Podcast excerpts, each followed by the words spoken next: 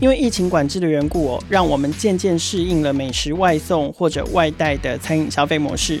而在海外盛行的另外一个餐饮新商机——云端厨房，这股风气也跟着吹进了台湾。云端厨房有哪一些商业模式可以变化跟创新？只要是没有实体店面的厨房，都可以变成云端厨房吗？各中有什么经营和发展的秘诀呢？欢迎收听这一集的《创业新生代》，带你听见创业新生代。我们今天创业新生代的节目现场呢，邀请到的是现在很红的议题，有云端厨房创业。我们邀请到的是三十柜 Three Square 的创办人兼执行长 Victor。我们先请 Victor 跟听众朋友打个招呼，然后也顺便跟听众朋友介绍一下你自己过去的在相关行业里面的背景吧。Hi Kyle，谢谢你。呃，大家好，我是 Victor，我中文名字是周增阳，我是 Three Square 的创办人跟 CEO。呃，其实。工作上，我做了很多不同的行业的工作。其实我一直是找学习跟有热忱的地方去工作。所以从我大学毕业，对，是在华尔街做分析师，在 Deutsche Bank 跟 Morgan Stanley，然后跑来台湾，也在做汽车业的，就是我在这个福斯汽车上过班，对，就是当策略。也当过 marketing head，、嗯、也当过 BD head，、嗯、所以其实学了很多东西。因为我对这些事情有想法、跟有兴趣、跟热忱。呃，我也有带过广告公司，就多了解 marketing、嗯。然后前两份工作就是跟新创有关系的，所以就是做。美食外送、超市外送这些的部分，然后都是不管是管台湾或管东南亚，都是有这些 regional 的经验。那我觉得最重要的东西，我觉得是我的背景要分享的是，我是。听得出来我有 A B C 口音，我真的是 A B C，不是新加坡人或香港人。是我们家移民到美国。你几岁过去的？我大概三岁。三岁。哎、欸，可是那这样相对来说，我觉得你中文讲很好。哦，那我那谢谢。我三岁过去了，其实我们家是开餐厅的。那其实我知道一个重点，开餐厅，然后不管是失败或成功，是一个非常累。非常困难的事情，就是真的，我们就是这第一笔钱是靠一个算有一点名气的餐厅撑起来，然后开始被美国人就是喜欢中国菜啊，然后开始更了解我们。我在这个环境长大，所以我爸我妈就是一直在开餐厅、投资餐厅，所以从我十二岁当 bus boy 洗碗、当服务生、当小会计陪妈妈跟阿姨们，我都有做过。对，所以我。没有接我爸爸的生意，是，可是我一直对餐饮这一块是有一个很大的热忱，嗯哼，所以为什么我就到现在一直有一个想法，就是想帮忙餐厅，就是给他们一些服务，让他们不只是活下来，可能过得更好，在这个二零二一年这种对这种 COVID nineteen 的状况之下，所以这个就是其实 Three Square 的一个来源。OK，回首看 Victor 的这个职涯发展哦，越换越大胆，就是从相对大家觉得也许待遇或条件比较好的华尔街，跳进了新创的领域，然后到现在你是自己创业，就所以我就说越跳越大胆，越弄手越脏，就是现在自己在创业，而且又又回到了餐饮业。我不知道欸，因为之前好像没有跟您聊过，就是。家里也是开餐厅的起源哦。那父母亲对于你原本是在金融业做白领，甚至是你你说在品牌、在广告公司，然后或者是就算到了跨国的新创好了，你也其实也都是 original 的 head 这样的位置。那他们对于你现在又跳下来自己创业，然后又回来做跟餐饮有关的事情，他们的反应怎么样？最早期来说了，我相信每一个父母亲都希望他们的孩子好嘛。更好吗？飞黄腾达，所以他们其实最早期觉得我离开华尔街回来台湾是一个非常非常错的事情。那已经过了快二十年了之后，他们开始接受了。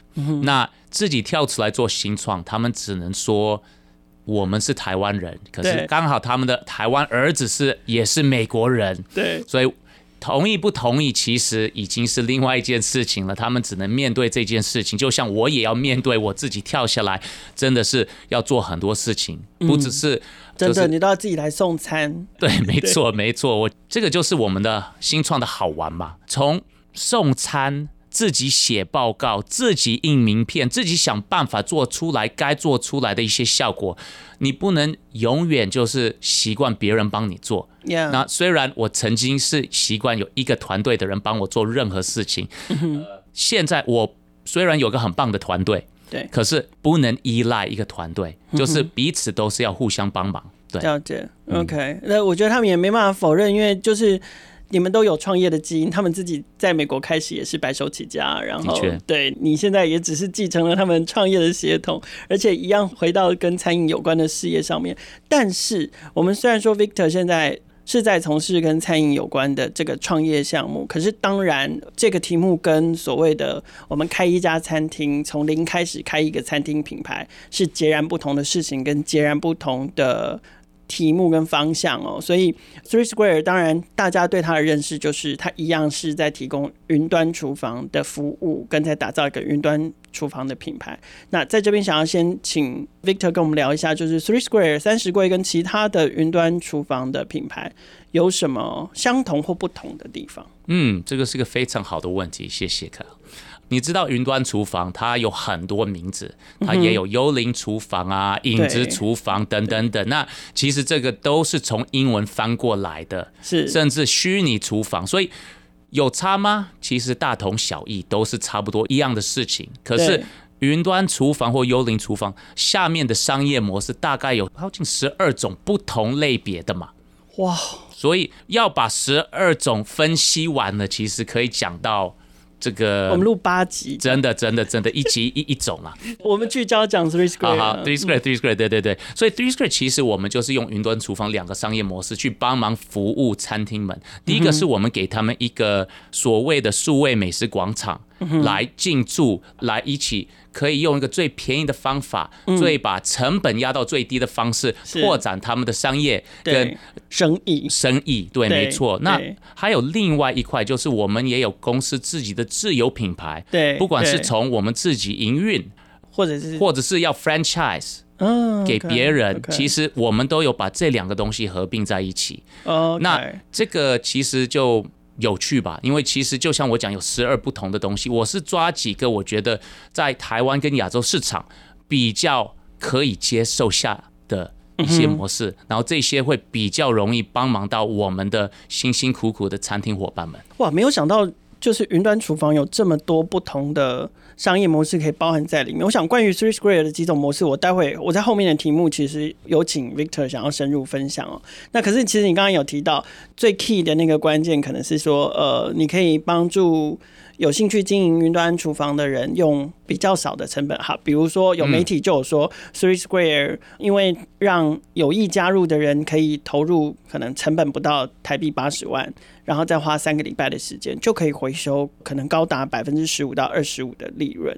那这也是你们获得近期投资人青睐的关键哦。那第一个是我想问的是，真的这么好康？真的这么好赚吗？那除了这个之外，投资人对你们还感兴趣的原因是什么？好，看这个 你讲到一些数字，然后媒体报道的东西，对，其实我也老实跟大家讲，也跟你讲，这些是按照最好的状况之下，嗯，就是一个成功的案例，是一定是可以这样子，一定是不到八十万就可以搬进来，甚至有四十万搬进来，然后表现的是很好。哇哦，对，为什么？因为他设备可能已经有了，都是或他买二手的，是，所以根本就是不用花所谓可能多少钱，他可能用的方式就是比较简单，比较 basic，所以这个八十万对我来说是一个最高的可能性了。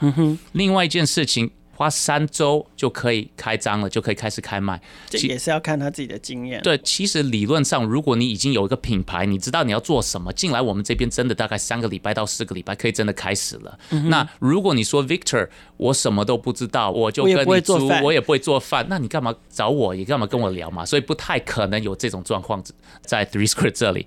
最后你讲到什么可回收的十五趴到二十五趴的利润？利润，对。嗯，其实。我们看到的表现最好的，在我们厨房里面是看得到十五到二十趴，没错。对，这个是因为你要想想看，一个街边店的餐厅，如果表现的非常优良的好，它也大概可以领三趴到九趴。如果卖很多酒的话，可能是十一趴。嗯，可是所以我们 Apple 的 Apple 比较表现很好的街边店跟表现很好的云端厨房之下，这个两个其实那个利润是有不一样的。那当然，房租是一块，人力也是一块。对对啊，你平常你自己开一个餐厅，你服务生、你的柜台、你的谁谁谁，这些都是钱。内用区的内用区的没错。那请问这个怎么算？其实，在 Three Square 是算 Three Square 的员工啊。啊。所以这是我们的人啊。是。所以变成你在这一方面的东西也不用想太多。对。所以为什么讲的数字，我觉得是很大胆的，可以分析跟分享给大家，是因为。是可做得到，不代表每一个人可以做得到，嗯嗯、可是是可以做得到。那已经也有看过餐厅伙伴们有达到之类类似的一些成绩、成绩跟成果。就像不是每一个开餐厅的老板都会开一百年。嗯，我们这边我老实说，也不可能每一家进来的时候都是大成功。对，可是把前面的那些风险压到比较低。的确是我们会做的事情。嗯我再补一句，是去开个街边店，很多人在台湾会跟我聊，Victor 多少钱？那我就说三百、五百、八百、一千都有嘛，对不对？嗯。那你要跟我 argue 三百好不好？可以。那我刚刚你刚刚跟我讲的是八十万就可以开始的话，还是比三百少四倍吧？对啊，对不对？那如果你开比较 fancy 一点点的东西。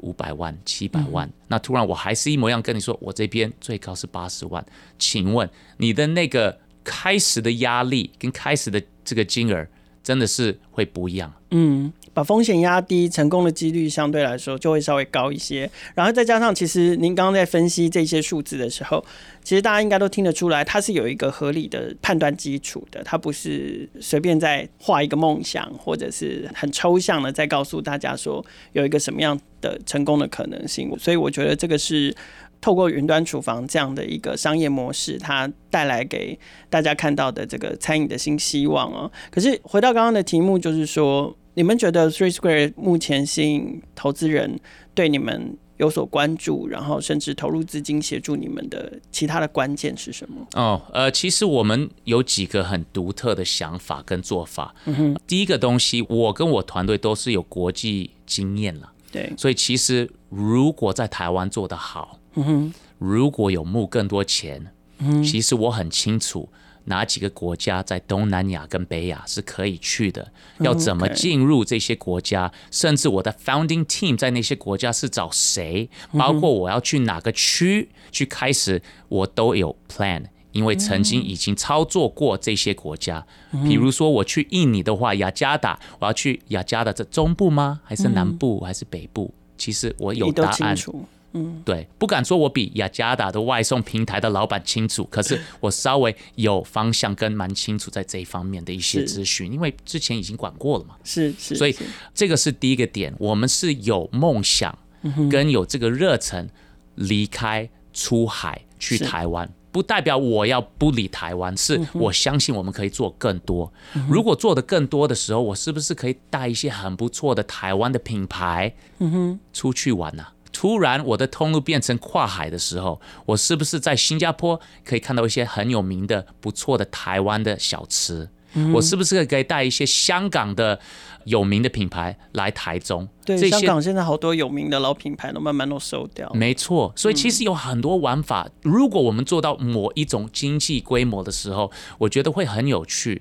那不是每一家餐厅是有。五十个点，然后就想去哪边就去哪边。有一些餐厅开三五家，其实也很想出国，然后也值得出国，可是不知道怎么开始。对，我们可以帮忙他们，我们可以当像旁边的一个顾问啊，或者是一个。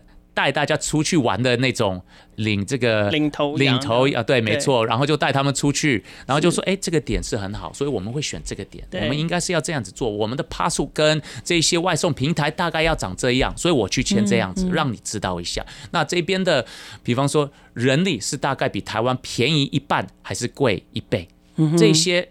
去之前就会清楚了。那我插一个题目，这个题目本来不在我们的访纲里面哦。嗯、就是你看，你对于其实你连 Go Global Plan，然后你对于海外市场，就算不要说全部，对特定几个点你也都熟悉、都了解，包含台湾。嗯、然后再加上你之前可能这种区域性的负责人的工作经验。嗯，是。你为什么创业的时候会想要选从台湾开始？这个是个很好的问题，我不知道为什么每个人都会问我。那我的答案很简单，因为你是台湾人。No，不是，不是，我是台湾人是一个很重要的事情。对，可是台湾这个市场是非常好的外送市场，你知道吗？你可以有两个想法，嗯、一个是我们真的太懒了。第二个是我们真的太努力了，努力到连出去外面好好吃一顿饭的时间都没有。确实是这样啊，对不对？你我都加班到爆嘛。对，那对有的时候只能啊，我想吃那个披萨，还是我想吃那个烧腊。哎呀，就是个小缺心 送到我这边。中午吃烧腊哦，是吗？哈，哎，就可以吃到一些小缺心，我们想要吃的东西。这个就真的就是我们台湾人的这个苦命啊，就是我们就是要把事情做好。是那可是哎，要怎么对自己好一点点？那是不是用这个方法？所以其实台湾这个市场对外送来说，你知道一天的订单接近或超过九十万张一天，这个代表什么？我们一天的订单量超越新加坡，超越 Malaysia，超越泰国，超越 Philippines 等等。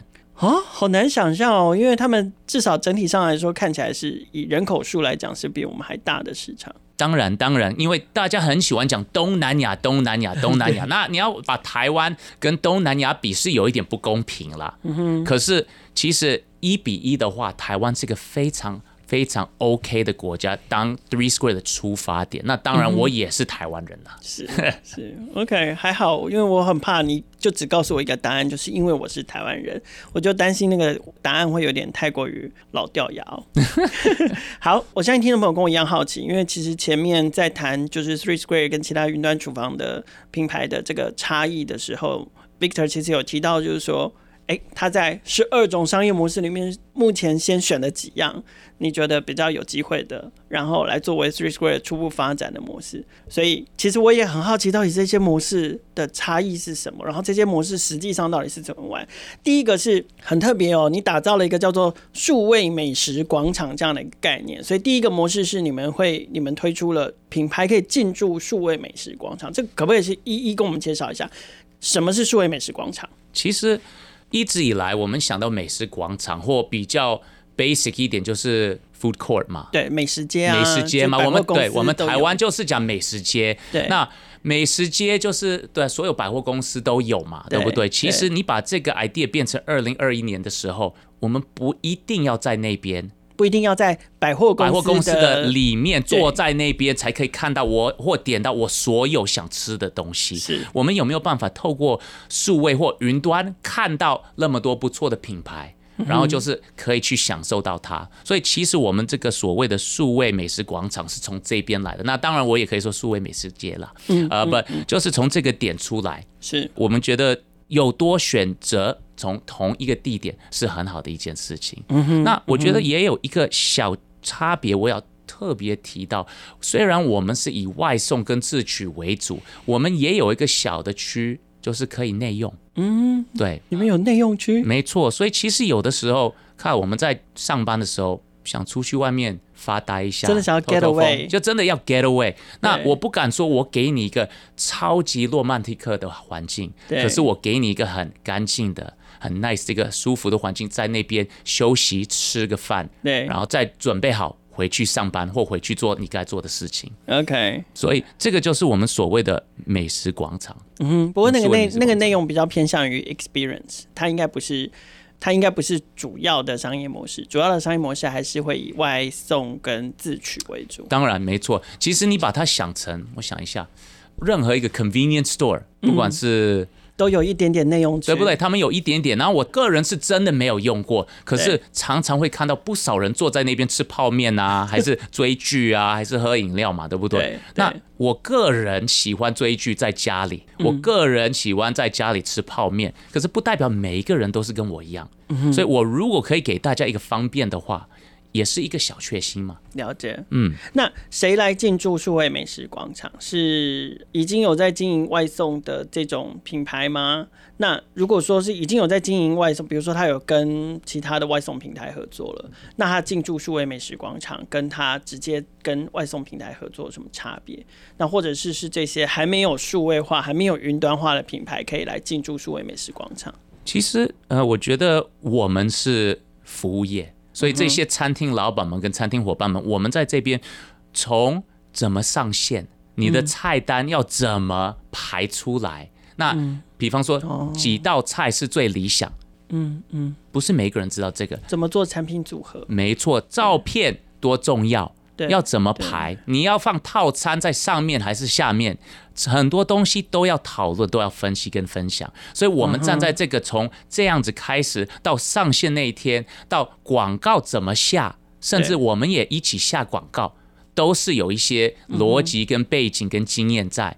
这个是一个你说简单，真的不简单，因为。两个主要的外送平台，他们的操作模式也是有一点点的不一样，所以如果你不知道要投什么，那你是不是会很 confuse？嗯哼，然后可能投错东西，不代表我们每一次投都是有成功的效果。对，可是我们起码有做过那么久，好几年的经验在这方面，我们是可以给一些逻辑跟方向。OK，所以其实就很像所谓的那种加盟顾问或者是餐饮开业顾问，只是你们的这个强项。你们的所有的专业，其实就是在如何打造一个云端餐饮品牌的这个方向。嗯，然后而且还要结合不同的，包含 channel，包含呃 marketing，包含 product design 这些东西，全部都要帮他们弄懂。这样，所以这个是进驻数位美食广场的部分。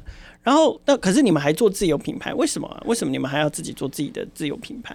其实对我来说，新创本来就是个很累的一件事情。对啊，那多做自有品牌，你说会多累多少吗？我已经累爆了。所以，所以再做一个自有品牌，我觉得这个也是一个本来是一个把风险减到最低的状况。为什么？如果我都要做出来了一个美食广场，我也可以试试看做自己的品牌嘛。那如果自己的品牌真的很不行的话，或大失败的话，我就摸摸鼻子，把它弄不见，然后就是再找其他人进来嘛，对不对？嗯嗯、可是，哎，我发现了，因为我们的我跟我团队的一些经验跟背景，我们的商业模式还做得蛮不错，我们自己的自有品牌还做得蛮不错。我们其实在一个六平大小的空间，还可以产生八个独立的不同的虚拟品牌。嗯哼，然后，哎，其实不管是炸鱼薯条。对，或者是汉堡类的，甚至你吃过的这个辣鸡翅，对，其实都是有他们的族群。那有的时候某一种食物是比较热，大家比较喜欢；是有一些是比较冷门一点点。可是还是回到一个重点，如果以平效来说，其实我一个品牌如果一天卖二十张而已。其实它如果是个街边店，我大概两个礼拜就会关门了。嗯，可是如果叠在一起的时候，然后每天有一个一百二十张、一百五十张、两百张的话，其实它就是多这个订单，多这个营业额。对对，，OK。哇，讲到炸鱼薯条跟汉堡，就听起来像是。我们今年在 Meet Taipei 要在那个第二天中午给我们所有的 Demo Show 评审吃的美味的午餐，这样是是是，印象中好像是哈，非常 非常期待。然后好，第三个模式我真的又搞不懂了，就因为我一直以为所谓的加盟模式是进驻数位美食广场，但事实上不是。什么是加盟模式？所以其实我刚刚有解释我的。自有品牌嘛，或我自己的虚拟品牌。对，那我是不是可以把我已经把这些虚拟品牌，我的自有品牌，就是 SOP 已经列清楚了，是，所以所有的食物的厂商也搞清楚了，对，所以变成我是不是可以把这些品牌进驻到别人的餐厅里面？那这个是什么意思？嗯、如果你现在有一个餐厅，然后因为 COVID 的关系，可能。被打的有一点累了，一点一点可怜，生生意有受到，生意有受伤到，对，可是也没有关门，对。那我是不是可以把一个品牌到甚至六个到八个，给你在你的厨房里面做出来？如果我给你所有的 SOP、所有的图片、所有的一切，甚至牵个线给外送平台，这些全部教你，全部做好。就像一个 franchise 一样，你是不是可以突然从你的厨房里面有多一些赚钱的工具？所以他们像是加盟你的卫星厨房，他们变成你的卫星厨房。哎，对对对对，没错没错，可以这么说。但是他的店就是他自己原本的餐厅会卖你的虚拟品牌的商品吗？还是不卖？他还是只卖他自己餐厅的东西？其实对我来说是这样子，他自己的餐厅一定会继续卖他平常卖的东西嘛。对。对，所以 Kyle，你开了一个披萨店，你还是会卖你的披萨嘛？当然，对不对？可是可能现在的生意比两年前有差嘛？对，所以突然我给你多几个品牌，你可以把你的总营业额拉高。对哦，所以比如说你交给我的是刚刚讲到的炸鱼薯条，好了，嗯，所以我除了在我的厨房可以帮你生产你的外送订单，变成你的卫星厨房之外，第二个是我的餐厅里面也可以卖你的炸鱼薯条，你的餐厅的外送外送跟自取。自取，因为这样子就不会我的这个炸鱼薯条不会跟你的披萨品牌打架嘛，对，不会打到我的披萨，对对对，然后其实没有人、哦、也没有人会知道你的披萨店是有卖我这边的东西，因为你坐下来内用的时候不会看到，是是，根本没有感觉。哦，这个很新颖的模式，而且我觉得这个也是真正发挥了所谓的共享经济的精神。嗯，就是说我不是特别去。为了生产这些东西去盖一间厨房来生产这么多品牌的食物的，我是利用现在已经有在开餐厅的这些餐饮厨房，嗯，他们剩余的产能，因为生意受到影响，它的产能可能同样请那么多厨师，它可能产能剩下百分之五十。那他如果要打平成本，他可能得 lay off 他的厨师。是，但是有 Three Square 这样的模式的时候，可以帮助他们，就是说，哎、欸，你的你的厨师都可以留着，你的厨房也可以不用收掉，但是你可以来帮我做我的产品跟我的服务。没错，没错。哇，好酷！哎、欸，你可不可以跟我们聊聊这几种模式啊？有没有一些比较成功的品牌，或者是成功的这个的餐饮项目？聊一下，就是哦，好，他们大概是怎么做？其实我们是有个很长的 KPI list 嘛，我们是在看所有餐厅想进入的时候，不只是餐厅在选我们，我们也在选餐厅。对，那我们当然希望我们有两个类别啦，最主要啦，一个我们所谓的 local hero 或 local king 嘛，就是我讲出来名字你就听过了。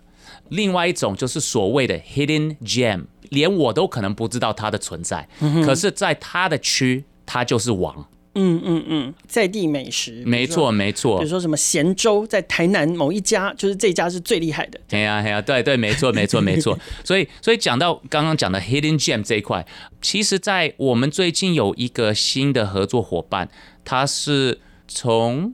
台东来的，对，所谓的这个花东最强的卤肉饭，哦，就是我上次订的那家，对对对对对，所以所以其实你想想看，怎么从遥远的台东想到或看到我们这边，然后怎么莫名其妙过了几个礼拜就可以，哎，突然在台北的市中心，我就可以订的，就可以订得到。我觉得那个老板其实是蛮有趣的，因为老实说，很多花东的。客人其实都是我们北部人，嗯，是啊，然后我们就是去那边度假，然后去 enjoy life 嘛，那刚好就是去他们那边，那那个老板也很会销售，也很会做 marketing。如果你上网去查他的评价的话，他有超多 blog 都是写他们，超多的，好可怕的多。那所以聊的时候，他有这个想法，我觉得哎也不错。那如果他的这个花东最强的卤肉饭带上来台北，给我们有一点点不一样的感觉，嗯，不是很好吗？然后我们这边 Three Square 就是服务他嘛，因为他可能在台北或北部有很多地方比较不清楚。那从这个看的一些设备啊、厂商这些，或甚至菜商啊等等等，怎么要调整 menu 啊等等，那甚至竞争对手的一些价格，我们要怎么调整？嗯哼，我们都有在帮忙他这边，嗯。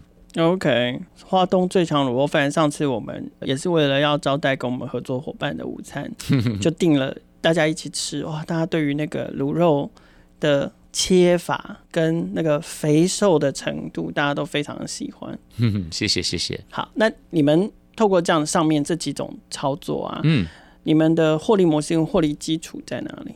其实讲白了，我们大部分的就是以某一个趴数抽成啊。嗯、那不管是对一个分论，不管是这个加盟还是进驻美食广场等等，其实都是用这个方法去做。那当然，有的时候像我我学到一些事情，是比方说这个传统的方式，可能刚开始不一定是最好或最友善的。比方说我们这个百货公司的包底啊。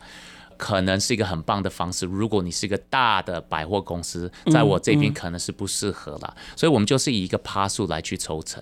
我觉得这样子就让大家知道，我们跟你在一起，就是你做的不好，我抽的会比较少；你做的很好，那我是不是也投资你一些时间跟资源？那我应该就是以那个趴数也回收起来。嗯哼。所以这个也是。还蛮友善的、啊，蛮 friendly 的。对，其实蛮，我希望是大家可以感受到这个，就是我站在餐厅的一边，你的诚意。对，因为还是回到一个重点嘛，我不可能说每一个跟 Three Square 配合就一定会大赚钱、大成功、会赚翻了、会开 Ferrari 嘛？这个是太离谱了。可是起码让大家知道，不管是成功或失败，从第一天到最后一天，我们都是会陪伴你去想办法，让你的这个成绩越来越好。而且听起来 Three Square 这个云端厨房并不是为了要。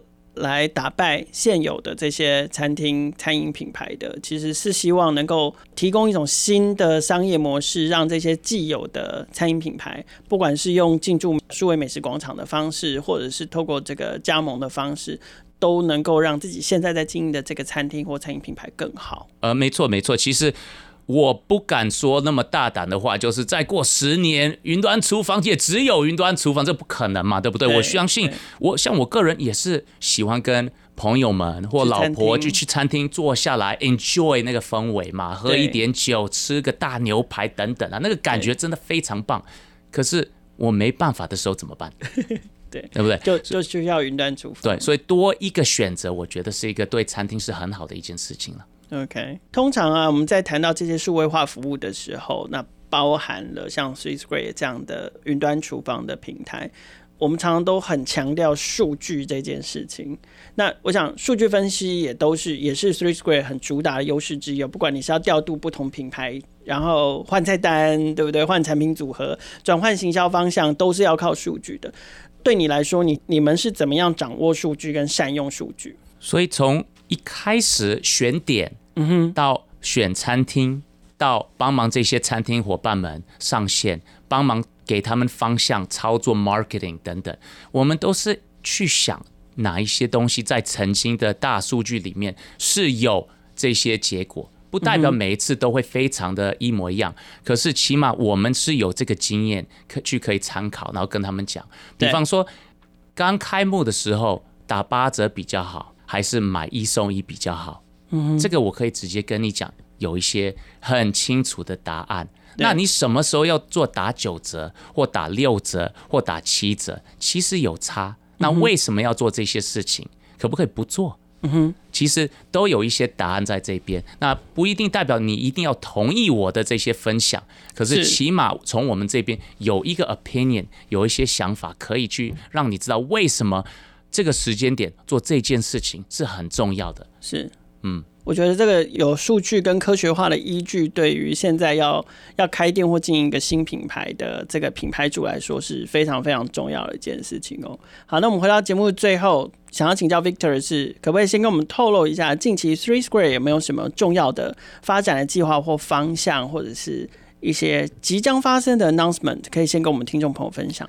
所以，我刚刚有透露我们对 franchising 这件事情的想法。那当然，老实说，我们是还没有开始宣布这些事。所以，那个这个大概是。第一次大家有听到的一个对这个计划跟策略，那这个大概会明年开始去 push 出来。另外一件事情，当然就是我曾经也讲过，我对不只是台湾熟悉，我对亚洲很有我的想法跟看法，不是因为我是 ABC，是因为我操作过这些国家，是，所以我也是很期待马上明年可以出海。去其中一个或两个国家开始去 push 我们这边的服务。OK，好，今天非常感谢 Three Square 的创办人暨执行长 Victor 来到创业新生代节目的现场哦。如果听众朋友对于 Three Square 对于 Victor 的分享还想要了解更多，听他分析更多关于不管是餐饮业也好，不管是云端厨房这个行业的发展的方向啊，大家可以锁定 Meet Taipei 哦，因为 Meet Taipei。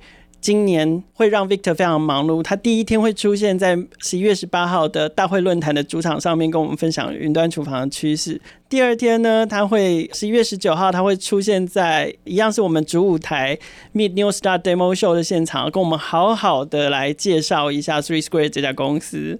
然后呢，第三天十一月二十号，他会接受 Dragons Chamber Taiwan 的邀请，然后参加他们的活动，一样会有非常精彩的简报跟介绍。当然，因为 Three Square 这个团队也会在 Meet Taipei 三天的活动中实际的参展，所以对于不管是你想要加入他们的云端厨房的平台啦，或者是想要多了解他们的商业模式，甚至明年想要跟着他们一起出海，或者是加入他们那个 Franchise 这个计划，都欢迎在 m e t a i p e 的期间积极的造访 Three Square 团队吧。创业新生代每周都会固定更新，除了采访科技与商业模式创新的创业家故事外，我们的议题也会扩及创业成长、数位科技的产品和服务，值得大家支持的群众集资计划，以及改变影响社会未来发展的社会创新企业。创业小聚的朋友们可以在 SoundOn、First Story、Apple Podcast、Google Podcast 还有 Spotify 上面听见我们的节目。欢迎大家随选收听、订阅、分享、留言评价，和我们一起共同关注更多的创业新生代。